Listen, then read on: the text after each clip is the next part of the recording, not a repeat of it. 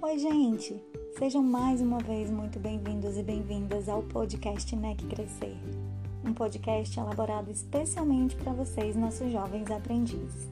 Como vocês já sabem, nós vamos sempre tentar trazer assuntos que possam agregar ao seu crescimento pessoal e profissional de uma forma bem descontraída e atrativa. E se você achar que esses assuntos podem colaborar também com seus amigos e familiares, já sabem, né? Podem divulgar para eles. Mas a gente sempre pede para que não compartilhem esse conteúdo com outras instituições ou que não divulguem em mídia sem a nossa autorização, ok?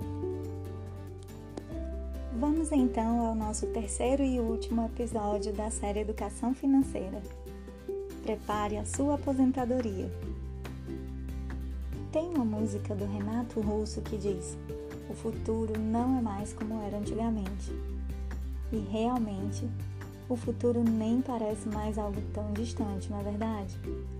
Você já imaginou como vai ser seu futuro? Aliás, vou melhorar a pergunta. Você já planejou o seu futuro?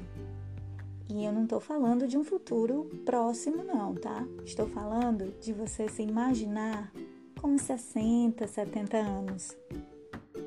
Será que você vai ser um idoso que se planejou bem e que não depende da aposentadoria do governo para sobreviver? Ou será que você ainda teria que trabalhar nessa idade para conseguir se manter? Como você quer viver na melhor idade? Fazendo viagens em grupo ou ainda contando moedinhas para pagar as contas? Se você ainda não fez essas reflexões, já é a hora de começar a pensar nesses assuntos e programar um plano de aposentadoria, não é mesmo? O segredo é começar cedo. Quanto antes você começar, mais tranquilo você chegará lá. Sabia que existem pessoas que aos 40 anos já poderiam parar de trabalhar porque souberam cuidar e investir bem o seu dinheiro? E eu não tô falando de celebridades, não, hein? São pessoas comuns como nós. Então, para começar a planejar esse futuro, faça um cálculo de quanto seria mais ou menos o custo mensal para se manter quando você não tiver mais força de trabalho. Ou então porque você determinou que só vai trabalhar até os 50 anos, por exemplo. Pense em custos como saúde, alimentação, moradia, lazer e calcule o quanto você deve investir por mês para ter esse valor daqui a alguns anos.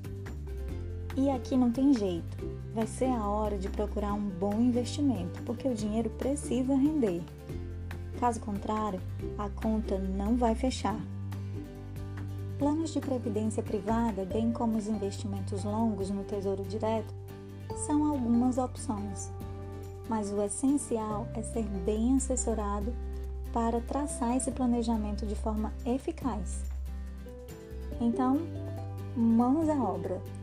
Poupe, planeje e invista.